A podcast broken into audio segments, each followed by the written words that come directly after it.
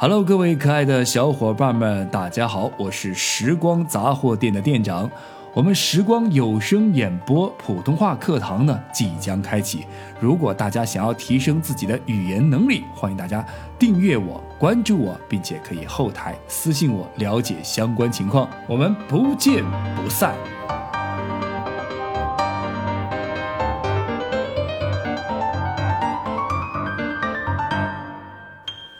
茶余诗词，古诗词背后妙趣横生的故事。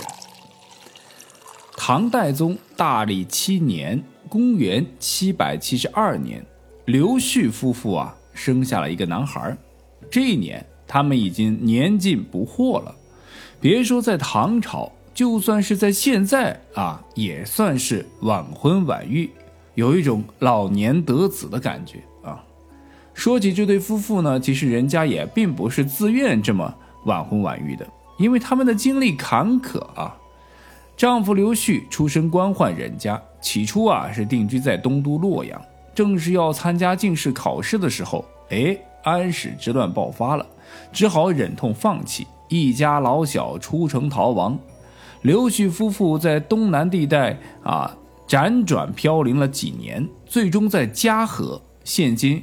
浙江的嘉兴定居下来，也许是飘零不定，他们一直就没有孩子。直到定居下来以后，他们才生了一个孩子。这个孩子就是后来闻名天下的刘禹锡。刘禹锡字孟德，唐朝时期大臣、文学家、哲学家，有诗豪之称。其实，公元七百七十二年，刘禹锡出生的这个年份呢，并不太好。因在这之前，老一辈的诗坛高手张九龄、贺知章、孟浩然、王维、李白、杜甫啊，都已经远去，成为了传说。剩下的刘长卿、王昌龄、王之涣、韦应物，多半都是老的老，病的病，早已不再是当代的顶流。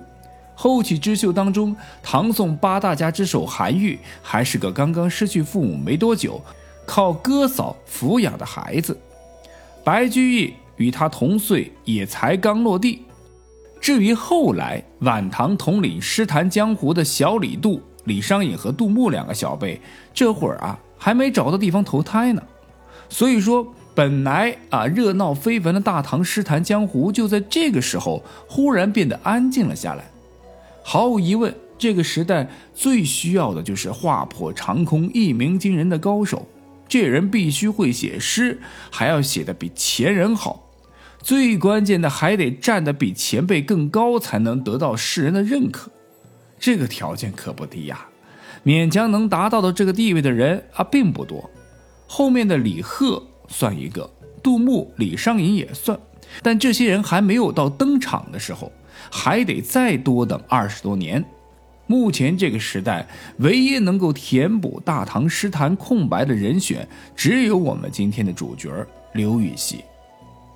前面我们说了，刘禹锡的这个老爹是河南洛阳人啊，只是因为战乱才背井离乡来到浙江的嘉禾，这也就是刘禹锡后来说自己是家本省上，急战洛阳的原因。这个自称呢是有证可查的，有理有据。所以呢，我们可以相信他的话，但刘禹锡还说了自己是中山靖王刘胜的后代。哎，这是不是有点耳熟啊？对的，早在东汉末年，一个卖草鞋的同学也是这么抬高自己身份的。他叫刘备，哎，也姓刘。不过，我们的刘皇叔所在的时代，毕竟距离中山靖王也就一百多年的时间。他号称中山靖王之后，还可以追着族谱查一查，还有几分可信度。但对于刘禹锡同学，我们都来到五百多年后的唐朝了，这个就诶，对此啊，我还真的深挖了一下刘禹锡的族谱。反正现在网络很方便嘛，啊，我就挖一挖。但是这不挖不知道，一挖吓一跳啊！这刘禹锡同学居然和丐帮帮主乔峰、萧峰有关系。啊不不不是啊，那个时候啊，这个契丹人还没有从匈奴族和鲜卑族当中分化出来，所以刘禹锡啊算是匈奴人。嘿嘿，是的，刘禹锡他是匈奴后裔，直到北魏孝文帝，他的祖先才改为刘姓。祖先刘亮在北魏时当过冀州刺史、散骑常侍。不过呀，我们大可不必激动，匈奴后裔的身份在唐代已经不是敌人了，而且呢也很常见。与他同时代的白居易和元贞呐，一个是龟兹后裔，一个是鲜卑后裔。经过漫长的民族融合，他们无论外表还是内心都是纯正的汉人了。在漫长的中国历史上，有很多游牧民族入侵中原，甚至有过司马家族造成的五胡乱华之类的黑暗时代。然而，中华民族最根本的底蕴深厚的文化，每当大浪淘沙以后，我们的祖先从没有接受侵入者的语言习俗，或者是游牧经济。相反，侵略者呢总是慢慢被同化。嘿，是的，我们中华文明最强大的地方不在于征服，而是在于你丫进来了，哎，就别想出去。嘿，这个叫融合。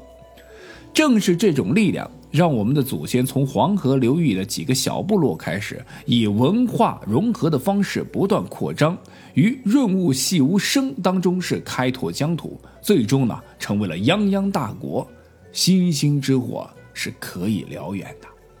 好，我们说回我们的刘禹锡同学啊，在这个浙江嘉禾，刘禹锡度过了无忧无虑、快乐的童年。虽然体弱多病，但刘禹锡从小就是个聪慧的孩子，又一个神童候补队的队员。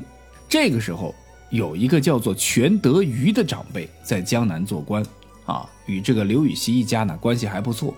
当刘禹锡登科以后，老前辈全德瑜回忆起当年，在刘秀才登科后侍从赴东京进省序当中这样说道：“彭城刘禹锡实首是科，予以见其冠，以习诗书，配为社，恭为祥雅，异乎其伦。”啊。这话大概的意思就是说，刘禹锡呢，在少年之际已经熟读了《诗经》和《尚书》。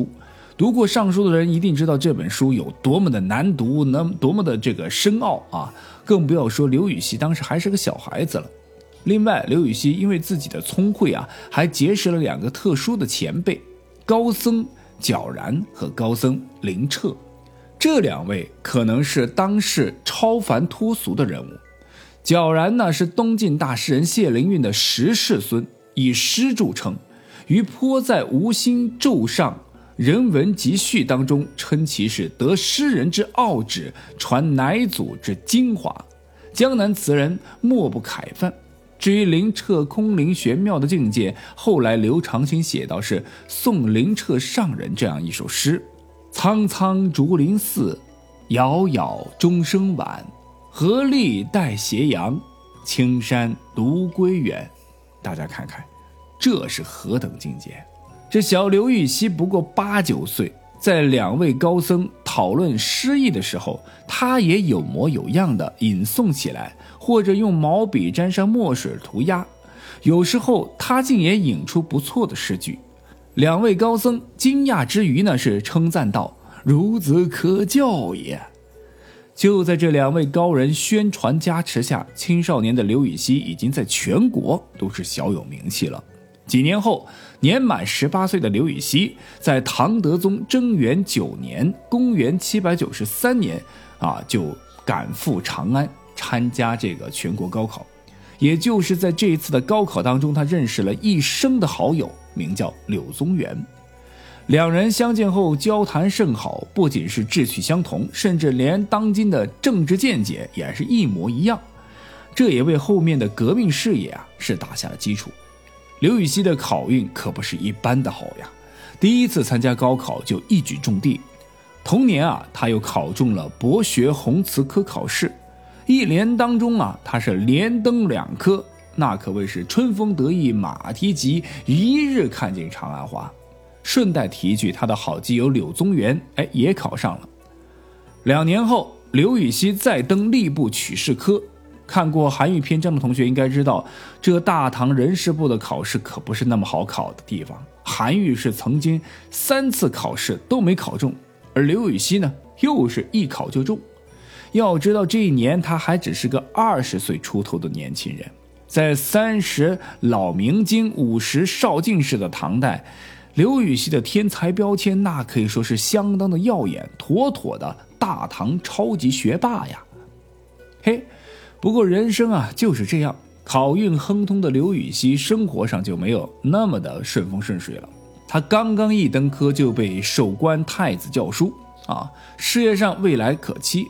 不过呢，紧接着他就接到了父亲刘旭去世的噩耗，刘禹锡为此是悲痛不已。要知道老父亲还没有享受到他的福气呢。刘禹锡随即就办理了这个停薪留职，返回家乡，为父亲是守孝三年。贞元十六年（公元八百年），刘禹锡守孝结束，回归朝廷后，先做了杜佑的长书记。杜佑此时呢是淮南节度使兼徐四豪节度，啊。两年后，贞元十八年（公元八百零二年），刘禹锡又调任京兆府渭南县主簿。啊，不久呢，任监察御史。这个时候的御史台可以说是大唐人才超高配置的地方。刘禹锡和唐宋八大家的前两位韩愈和柳宗元会合了。韩愈后来回忆此时说：“潼关尽才俊，偏善柳与刘。”哎，这个柳就是柳宗元。啊，刘就是刘禹锡啊，这样看来算是一个最好的时代了吧？啊，所有有才的年轻人在一起，那可是意气风发，怀着共同的政治理想，憧憬着未来，想要同舟共济，做一番事业。但这也是最坏的时代，这帮年轻人他们还不知道政治现实是有多么的黑暗啊，而这将给他们重重的一个打击。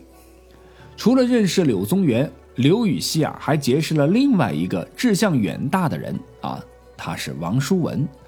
王叔文这个来路不简单，他深受当朝太子信任，是名副其实的太子党。而且这个王叔文的志向啊，着实不一般呐。他看到当时政坛是贪腐腐败啊，这个民不聊生，朝政被宦官把持，于是呢，立志革新。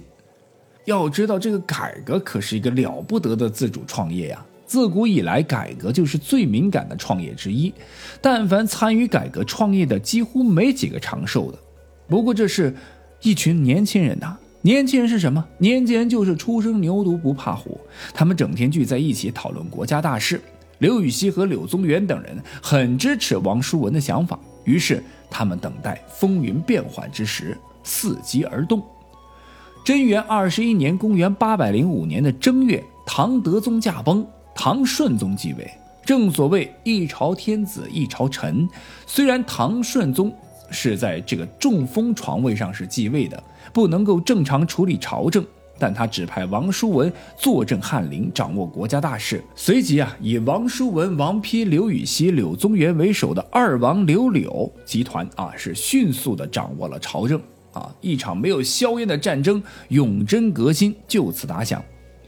由王叔文董事长领衔的改革集团公司，一开始可谓是兵强马壮，气势如虹。这家改革公司，他们有才华、有干劲、有理想、有目标、有业务，还有人脉，怎么看都是一定会成功的。宣扬他们公司的海报里还有商鞅变法，有吴起变法，大家都是撸起袖子一起干，一时间朝堂上欣欣向荣的景象。面对这样的气氛，有些人是激动的，但有些人是冷静的。年长的韩愈就是冷静的那一类型。韩愈虽然平时和刘禹锡等人私交不错，但是年长嘛，顾虑就要多一些，所以他并未参与，也因此啊躲过了一劫。要知道，所谓改革自主创业成功率低下的首要原因，就是因为他要得罪很多人。所谓改革嘛。就是革既得利益者的命，那人家还不跟你玩命啊？何况王叔文他们完全是雷厉风行、一锅端的节奏，完全不懂得拉拢吞并、逐个击破的道理。年轻人除了有干劲儿，就是急躁。毫无疑问，王叔文以及刘禹锡等人得罪了很多很多人，唯一庇护他们的就是皇帝唐顺宗。但是唐顺宗啊，又身体不佳，根本没有办法跟这些小年轻战斗和折腾。